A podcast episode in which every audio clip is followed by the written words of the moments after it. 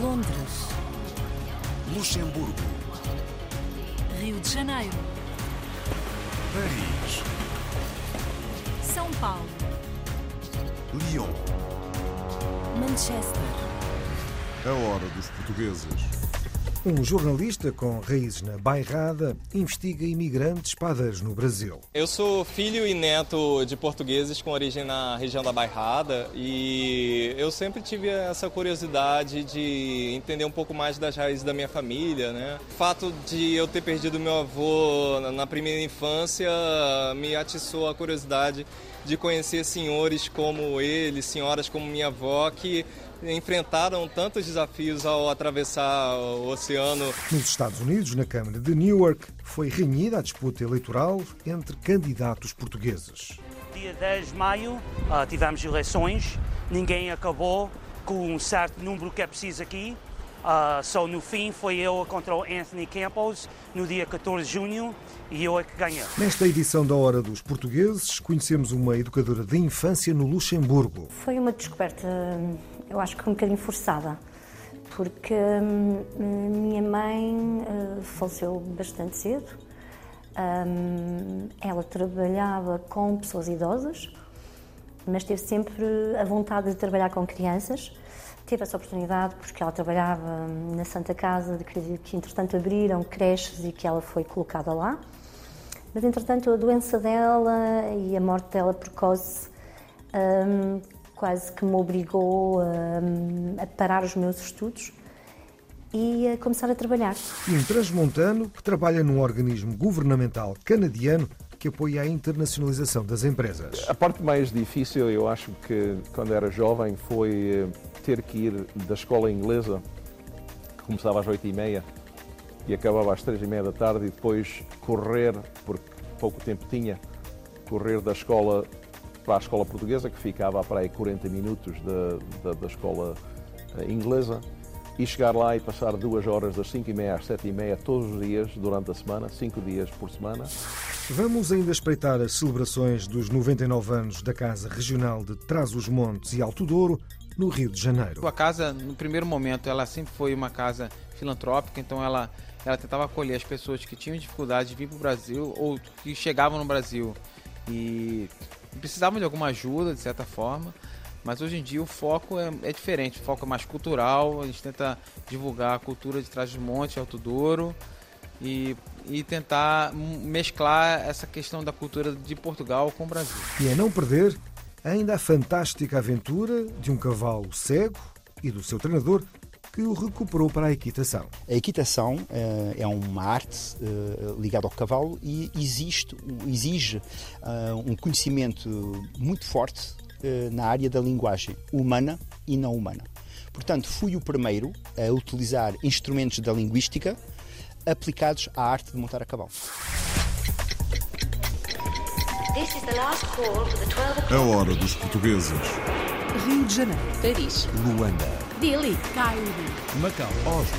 Kiev. Buenos Aires. Toronto. Nova York. Berlim. Antes de conhecermos e desenvolvermos as histórias de hoje, e como temos feito todas as semanas, por aqui se escutam canções que nos chegam das comunidades portuguesas. Por agora é tempo de ouvirmos o novíssimo single de Raquel Martins, uma jovem artista do Porto que aos 17 anos se mudou para Londres com o propósito de estudar guitarra.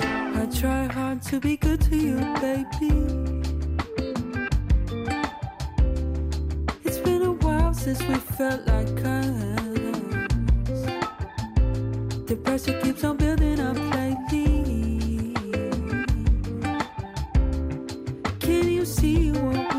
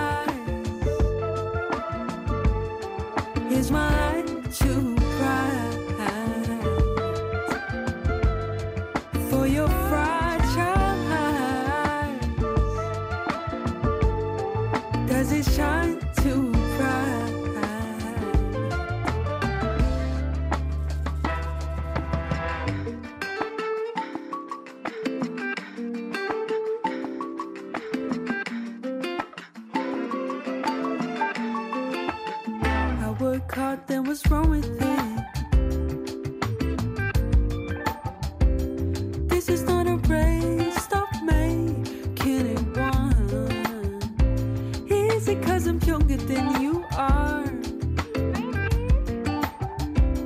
Or that I'm a woman, you feel less of a real man. You're staying inside at home, doesn't help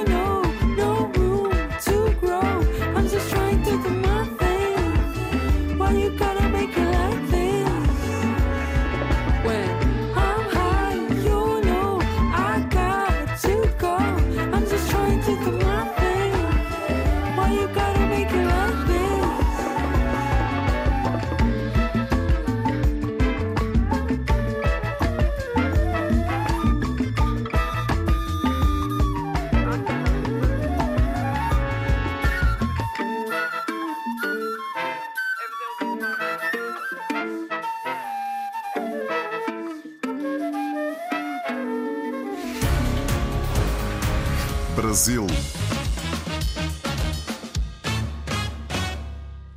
No Rio de Janeiro, um jornalista com raízes na Bairrada, Mário Luís Grangeia, dedicou-se a aprofundar com uma bolsa portuguesa a saga dos imigrantes portugueses que abraçaram o ofício de padeiro. Como é o caso de Zeferino, que faz questão de acompanhar de perto, diariamente, o funcionamento dos seus fornos. Zeferino chegou ao Brasil em 1956 para trabalhar com o tio na pioneira padaria Ipanema. A reportagem é de Odilon Teto e Tasso Dourado. Há quase 70 anos a rotina é a mesma. Seu Severino faz questão de acompanhar de perto o funcionamento da padaria. O imigrante chegou ao Brasil em 1956, aos 14 anos de idade, para trabalhar com um tio na padaria Ipanema, uma das pioneiras da cidade, fundada em 1918. Em 63 viramos só- sócios da firma e até hoje estamos aí. É uma trajetória bonita, né? Porque você vinha com 14 anos sem ter. As perspectivas eram de você conseguir alguma coisa para subir na vida. E até ser sócio, crescemos lá, até se melhorou. Seu Severino, que hoje está com 80 anos, conta que, assim como muitos portugueses que dedicaram-se à panificação, durante 12 anos seu dormitório era nos fundos da padaria. Morava aqui nos quartos aqui que tinha nos fundos, todo mundo morava aí, que é sócio hoje. Todo mundo morou. O imigrante português expõe na parede a imagem do tempo em que chegou a Ipanema. A padaria era uma das poucas construções do bairro. Tinha, tinha a igreja e tinha a padaria. Na década de 1960, Ipanema ganhou o mundo com a bossa nova. Os compositores Tom Jobim e Vinícius de Moraes passaram a frequentar a padaria e o local transformou-se em parada obrigatória para quem passasse pelo bairro. Ipanema era um bairro praticamente ninguém conhecia naquela época. Quando veio Tom Jobim, Vinícius de Moraes, o, esses artistas todos, eles começaram a, a, a dar propaganda a Ipanema, foi quando Ipanema começou a ser visto pelos outros. E então a gente começou a vir todo mundo para aqui, era Ipanema, Ipanema, Ipanema. Como é que é, né? Fica feliz por ter passado por isso. Isso para nós é uma, é uma felicidade porque você, é um prazer, né? De você participar desse, desse, desse toda a trajetória toda.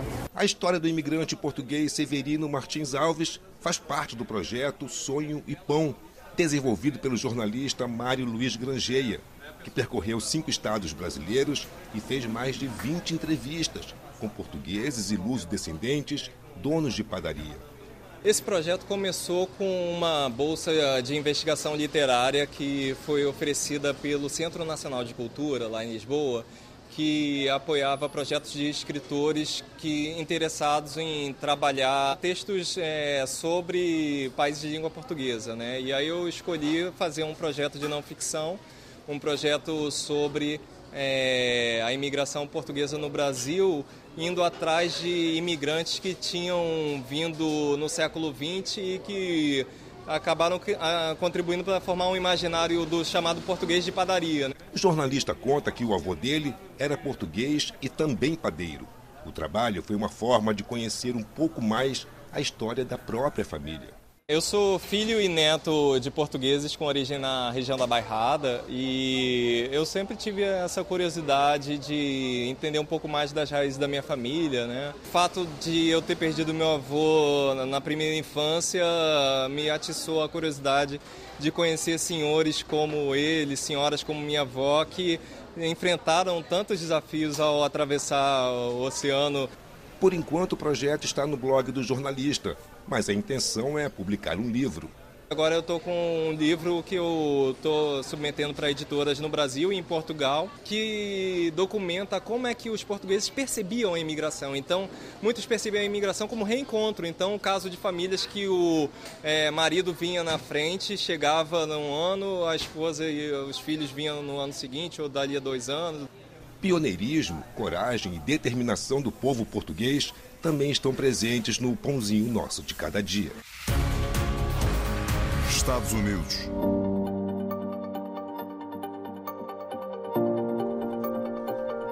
A cidade de Newark conta há décadas com um vereador português na sua Câmara Municipal. Este ano houve eleições para o cargo e surgiram quatro candidatos portugueses. Foi uma disputa cerrada, com campanhas longas, com debates e só uma segunda volta permitiu apurar o vencedor, Michael Silva.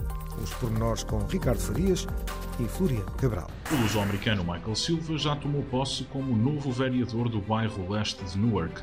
As eleições foram muito disputadas e foi preciso uma segunda volta para que Michael fosse eleito como vereador do mais português dos bairros da cidade. Dia 10 de maio ah, tivemos eleições, ninguém acabou com um certo número que é preciso aqui.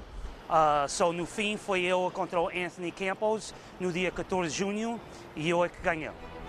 Após 28 anos de serviço como polícia, Michael Silva entendeu que seguir a política seria a forma ideal de continuar a ajudar a comunidade. Depois vieram ter comigo amigos, família, ah, donos de negócios, achar que eu já sabia tratar dos problemas. Eu estava no meio daquilo. Ah, eu sabia o que é que a comunidade precisava. Começavam a, começaram a falar comigo sobre a política ah, e eu aceitei a posição e aceitei ah, para a minha campanha começar em outubro de 2021. No cargo sucede a Augusto Amador, outro português que ocupou a posição durante 24 anos. Claro, já somos os dois mortoseiros. Ah, eu sou filho pais ah, da Mortosa. Ah, vamos continuar o trabalho dele e vamos ter no- ideias novas. Eu tenho ideias novas para melhorar a nossa comunidade. Como vereador do bairro leste de Newark, Michael representará cerca de 60 mil pessoas. Este é também o coração da comunidade portuguesa na cidade. A todos, o novo eleito promete uma política de proximidade. Ah, eu sei que a minha office é aqui neste prédio, mas eu, como disse durante o meu campaign, que eu ia passar muito tempo entre a comunidade para saber os assuntos, para saber os problemas que existem na nossa comunidade. Eu vou passar, como eu digo, eu vou passar um bocadinho, umas horas aqui, mas o resto vai ser dentro da comunidade a falar com a nossa comunidade. Sim, eu estou com a comunidade portuguesa e estou com o resto da comunidade. Como eu disse, são 60 mil pessoas que estão aqui no nosso bairro. Ah, é importante a gente todos ficar unidos ah, e trabalhar todos os dias comigo. Eu só sou uma voz para a gente melhorar esta comunidade. Entre as principais prioridades que tem para a comunidade, Michael Silva começa por destacar a segurança. O mais importante para mim é o crime, que eu tenho falado desde o princípio, a qualidade de vida da pessoa. A pessoa sai, ah, a comunidade sai fora da casa deles, estão as ruas sujas, estão buracos na rua, ah, não sentam-se bem a sair for- ah, fora de casa à noite. Eu quero para a pessoa ter melhor qualidade de vida e, e gostar de estar a viver aí, no nosso bairro. Para ajudar a resolver os problemas do seu círculo eleitoral, Michael contará com uma equipa multicultural e multidisciplinar. Vou ter uma equipa boa que vai tratar disso tudo. Quando uma pessoa tem um problema com algum assunto, pode chamar diretamente àquela pessoa. Vou ter um polícia ah, reformado, a parte da minha equipa, e vou ter ah, um- uma senhora portuguesa, uma senhora brasileira, uma, só, uma senhora equatoriana e outros. O polícia vai ser um polícia português reformado e só vai tratar das coisas de qualidade de vida e o crime. Só que uma pessoa tem um problema ou um assunto com isso, vai chamar diretamente para ele. Vou ter uma pessoa também diretamente encarregado dos municipal services, dos serviços municipais, do lixo, do, da limpar a neve, limpar a rua. Só a pessoa vai diretamente chamar para aquela pessoa e aquela pessoa vai tomar conta do assunto do princípio até ao fim.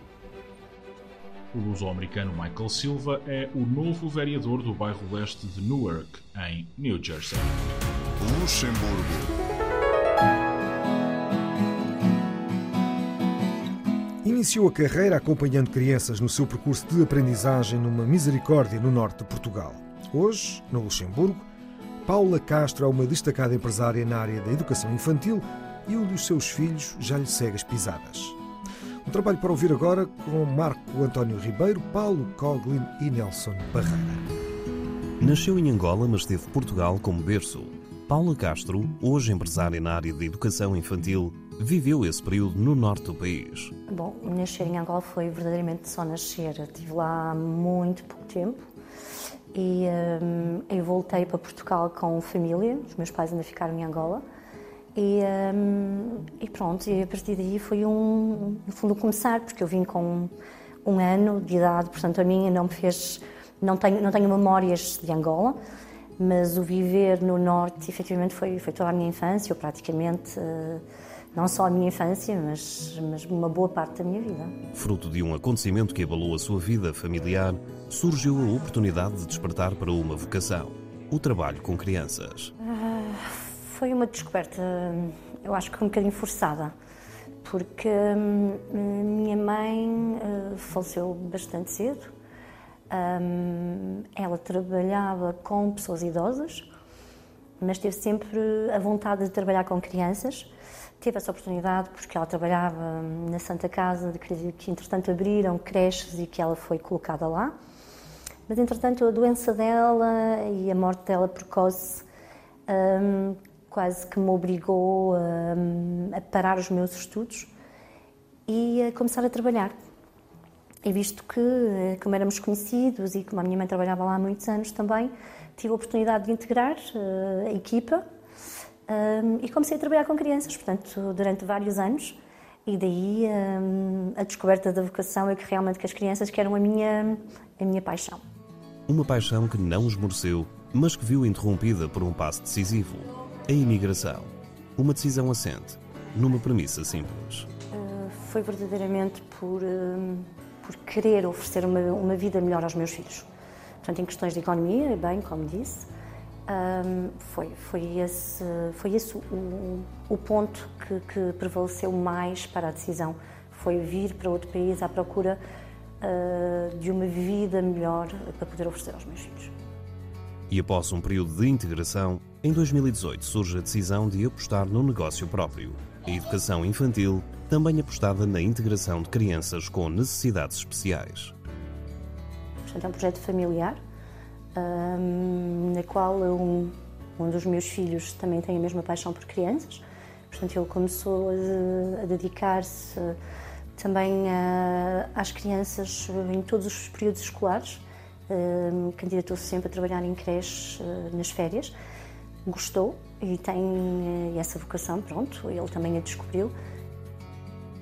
Então decidimos abrir, abrir algo diferente, como eu disse, tentarmos eh, eh, fazer também a inclusão, eh, neste caso o acei- o aceitar as crianças especiais. E pronto, e a partir daí foi, foi todo um trabalho, não foi fácil, mas, mas estamos cá. Designado por Royal Kids, terá sido o nome deste projeto inspirado na realidade monárquica do Grão-Ducado? Porque as crianças são os reis da casa, simplesmente. Eu quero que eles, que eles entrem e que se sintam que este é o espaço deles, é o reino deles e, hum, e nós estamos cá para que eles se sintam bem, que se sintam felizes, eh, que, que vivam a sua infância com plenitude, porque, como eu digo, a vida já é tão estressante, os pais não têm tempo para nos dedicar, portanto, quando estão cá, que se sintam sei lá, os melhores, os reis.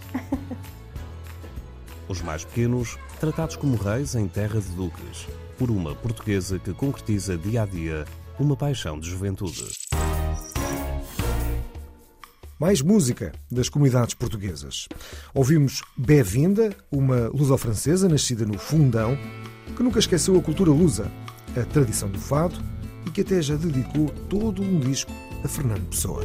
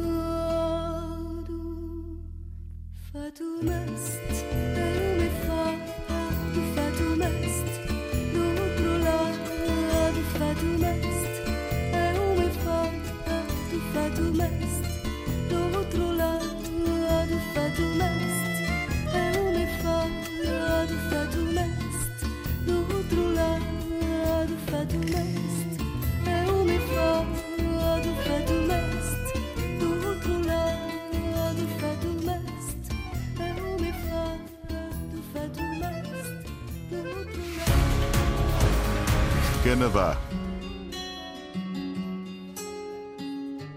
António Lopes é canadiano e muito tem feito para ajudar o seu país a desenvolver-se sem nunca esquecer as suas raízes transmontanas. Os seus pais defenderam sempre a necessidade de uma boa educação académica e, muitos anos depois, trabalhando num organismo governamental que apoia a internacionalização das empresas canadianas, António Lopes reconhece a sua razão. Vamos conhecê-lo com Madalena Balsa e Luciano Paparella Júnior. António Lopes já nasceu e cresceu no Canadá, mas manteve sempre uma profunda ligação com Portugal, muito graças aos seus pais, que sempre o mantiveram ligado às suas raízes transmontanas. António é hoje diretor da EDC, uma importante agência governamental que ajuda as empresas canadianas a se internacionalizarem. Hoje, António Lopes agradece o esforço que os pais sempre fizeram para lhe dar o que considera ser a base para conseguir chegar onde chegou: uma boa formação académica.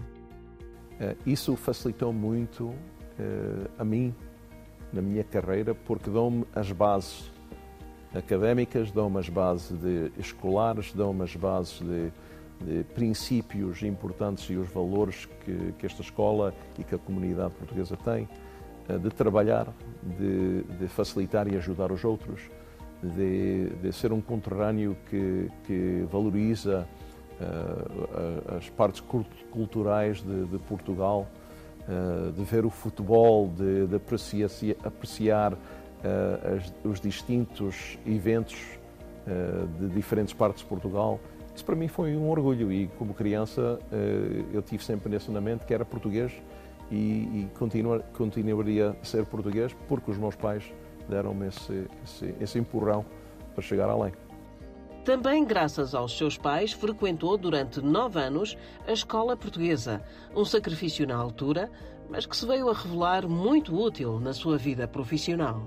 Olha, a parte mais difícil, eu acho que quando era jovem, foi eh, ter que ir da escola inglesa, que começava às oito e meia e acabava às três e meia da tarde, e depois correr, porque pouco tempo tinha, correr da escola para a escola portuguesa, que ficava para aí 40 minutos da, da, da escola eh, inglesa, e chegar lá e passar duas horas das 5 e meia às 7 e meia todos os dias durante a semana, cinco dias por semana, quase 52 di- eh, duas semanas por ano. Por, eu fiz até o nono ano de escolaridade, foram nove anos de, de escola portuguesa, eh, e uma pessoa ter que fazer isso constantemente, naquele tempo, quando era jovem, não gostei muito, mas eh, o valor que, que passou sobre esse, esse essa programação académica teve muito efeito positivo na minha carreira profissional. O meu tempo, por exemplo, no México foi facilitado porque eu já tinha uma base bastante forte em português. Depois de anos ligado ao sistema bancário, António Lopes tem hoje um cargo da maior importância para o desenvolvimento da economia canadiana. A EDC é uma agência do governo que eh, tem a responsabilidade financeira de, de facilitar o câmbio, o que chamamos em inglês trade, entre as empresas canadianas eh, a nível global. Muito do nosso trabalho é um efeito de o, o, o governo e o, e o nosso país querer ser eh, e querer desenvolver eh, a mercadoria canadiana, os produtos canadianos, os serviços canadianos. E então, para facilitar isso, a nossa agência tem um, um interesse internacional em facilitar o desenvolvimento dessas empresas. António Lopes, um português que nasceu no Canadá, que muito tem contribuído para o desenvolvimento do país que um dia acolheu os seus pais e que se orgulha e não se esquece das suas raízes. Para que não restem quaisquer dúvidas, aqui fica a definição de António Lopes do que é ser luso-canadiano. Eu acho que ser luso-canadiano é dedicar-se à comunidade eh, culturalmente, eh, linguisticamente, em qualquer forma, pode ser pouco ou muito, mas não, nunca esquecer da raiz onde é que nós chegamos, raízes eh, historicamente eh, bastante globais. Fomos descobridores pelo mundo, eh, pessoas que lutaram pela vida, os imigrantes portugueses estão pela muito parte do mundo. Eu, eu acho que esse orgulho luso-canadiano não só resta em mim, mas em qualquer um dos meus amigos portugueses. Uh, e, e, e, é um orgulho que distingue, distingue a nós como uh, uma comunidade que sempre quer o bem de, de Portugal, de, dos nossos antepassados, dos nossos amigos que são portugueses. E eu acho que isso é o ser luso-canadiano. Brasil. A Casa Regional de Trás-os-Montes e Alto Douro, uma das mais tradicionais no Rio de Janeiro, completou 99 anos de existência. A data foi assinalada com uma cerimónia solene que reuniu imigrantes, luso-descendentes e diversas autoridades. Quem nos conta tudo é Federico Roriz, Odila Teto, André de Paula e Taço Dourado. Os 99 anos da Casa Regional Traz os Montes e Alto Douro foram comemorados numa sessão solene na sede da instituição. A sessão que reuniu imigrantes, luso-descendentes e autoridades foi presidida pela cônsul-geral de Portugal no Rio de Janeiro, a embaixadora Gabriela Soares de Albergaria. Eu creio que os portugueses nós somos muito determinados naquilo que pretendemos, naquilo que queremos e somos sempre muito persistentes, lutamos sempre muito, somos muito abnegados quando consideramos que eh, vale a pena, como dizia o Fernando Pessoa, vale a pena e vale sempre a pena eh, se a alma não é pequena e se os valores são, são aqueles que nos ultrapassam e são aqueles que passam de gerações em gerações. Mas também na atualidade.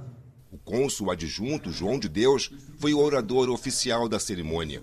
Ele destacou a coragem e a determinação dos transmontanos. Quando nós estamos nestas casas e as coisas correm bem, temos que nos lembrar que é à custa de muito sacrifício pessoal, de gerações, neste caso são 32 presidentes diferentes desde 1923, gerações de presidentes, de direções, de famílias que se sacrificam para manter viva esta chama das casas regionais. Não é? A Casa Regional Traz os Montes e Alto Douro é uma das mais tradicionais da cidade. Foi fundada em 1923 no bairro da Tijuca, na zona norte da capital carioca. Quase um século de muitas histórias.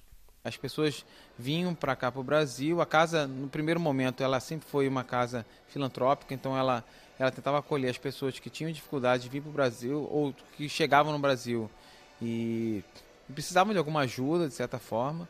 Mas hoje em dia o foco é, é, diferente, o foco é mais cultural, a gente tenta divulgar a cultura de trás de monte, Alto Douro e, e tentar mesclar essa questão da cultura de Portugal com o Brasil. A casa mantém vivas as tradições do norte de Portugal. Os almoços aos finais de semana são sempre uma oportunidade de rever amigos e saborear a gastronomia lusitana. A música embala imigrantes e luso-descendentes.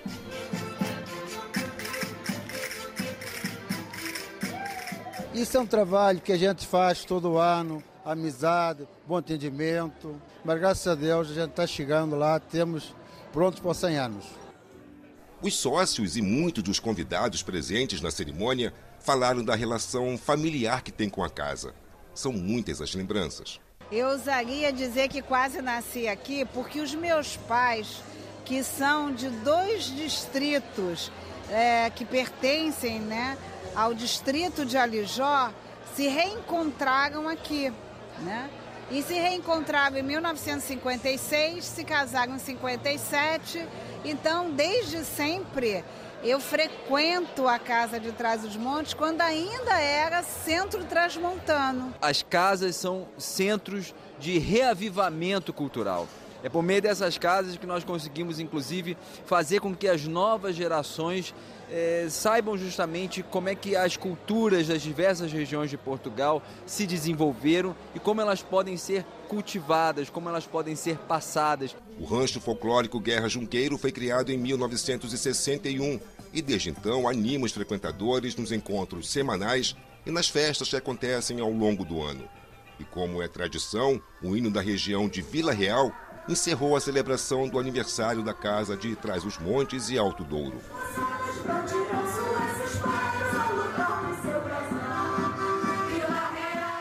Tradições que estão na memória de quem frequenta a casa e que traduzem a força de um povo. França.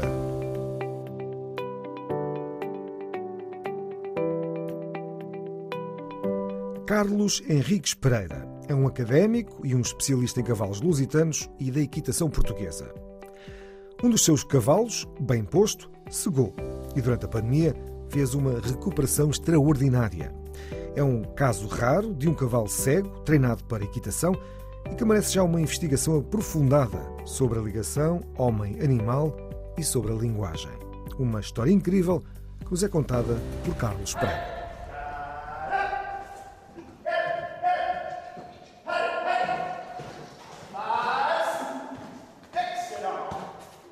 Carlos Henriques Pereira é professor universitário, investigador e especialista do cavalo lusitano. A paixão pelo cavalo foi-lhe transmitida pelo avô, um cabo de forcados. E aqui trabalha com Chelim, num picadeiro a norte de Paris. Em 1998, a minha diretora de tese, professora Quin, da Sorbonne Nouvelle, convidou-me para fazer uma tese sobre o rei Dom Duarte e o seu manuscrito do século XV, o livro da ensinança de bem cavalgar toda a selva. A partir, daí, a partir daí comecei a iniciar um projeto científico em três eixos. Era estudar uh, a relação homem-cavalo em Portugal e em vários países.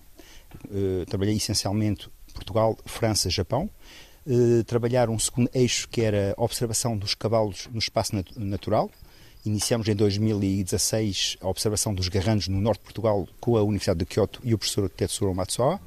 E ultimamente comecei a iniciar no Japão e em Portugal o estudo da cognição dos cavalos, dos equídeos, com a utilização de computadores e de instrumentos de observação da cognição. Professor na Universidade de Paris, Sorbonne Nouvelle, Carlos Henriques Pereira tornou-se num especialista da comunicação entre o homem e o animal. A equitação uh, é uma arte uh, ligada ao cavalo e existe, exige uh, um conhecimento muito forte na área da linguagem humana e não humana.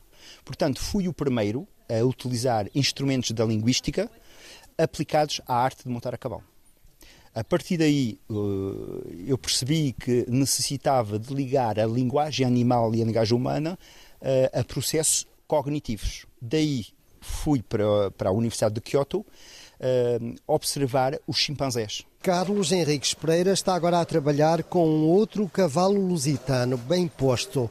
E bem posto é também um cavalo de alta escola. Este cavalo, o bem posto, cavalo lusitano, não parece, mas é totalmente cego. O cavalo cegou primeiro de um olho e depois do segundo olho. Estávamos no início da pandemia e bem posto estava completamente abatido e desorientado. Mas de repente, o inesperado aconteceu. Durante 15 dias não podia visitar o meu cavalo e a senhora que guarda o meu cavalo teve a ideia de o pôr dentro do picadeiro sozinho. A partir daí ele começou a estudar o espaço pelo próprio. 15 dias mais tarde não reconheceu o cavalo. Ele conhecia, o cavalo era capaz de se movimentar ao passo trote galope dentro do picadeiro sem se aleijar. E então tive que fazer um processo de, de dois anos de reeducação do cavalo. Portanto, o pôr a trabalhar à mão, com a guia, depois sem a guia, e fazer uma coisa que é simples, mas o levar a fazer um círculo perfeito. E isso tive que, portanto, reeducar, e depois uh, comecei a montar, e também a ser engatado com uma tralagem. Portanto, ele é polivalente. De forma completamente inesperada, o cavalo cego tornou-se numa importante ferramenta de trabalho e de análise para o investigador. De maneira simples, existem duas escolas de pensamento na área da linguística. Aquela que está a dominar é a escola na Europa, a escola francesa, que é uma visão da língua que não aceita a linguagem animal e considera que a linguagem é um sistema binário. A minha teoria não é binária, é trinitária, ternária. E essa pode integrar a noção de linguagem humana e a linguagem não humana. E eu que também tive a possibilidade de estudar os grandes autores da literatura portuguesa e recordo que um dia fiz um artigo sobre o sermão de Santo António aos peixes do Padre António Vieira. Portanto, o Padre António fazia sermões aos peixes. E o Padre António Vieira vai dar uma linha de grandes escritores portugueses, até ao Fernando Pessoa, e foi o Fernando Pessoa que me revelou a visão trinitária e esférica, porque o 3 está ligado à esfera, e foi graças ao Fernando Pessoa, ao, António, ao Padre António Vieira, que são os grandes teóricos da língua portuguesa, e eu fiquei contente que consegui pela primeira vez ligar todas as minhas paixões, paixões, a lusofonia, os cavalos, os primatas, os papagaios, tudo, através de algo de coerente, que é o que eu chamo a sintaxe ternária, ou que também podemos chamar a sintaxe esférica. Carlos Henriques Pereira tem várias obras publicadas, quase sempre à volta do cavalo, e é um especialista incontornável nesta matéria.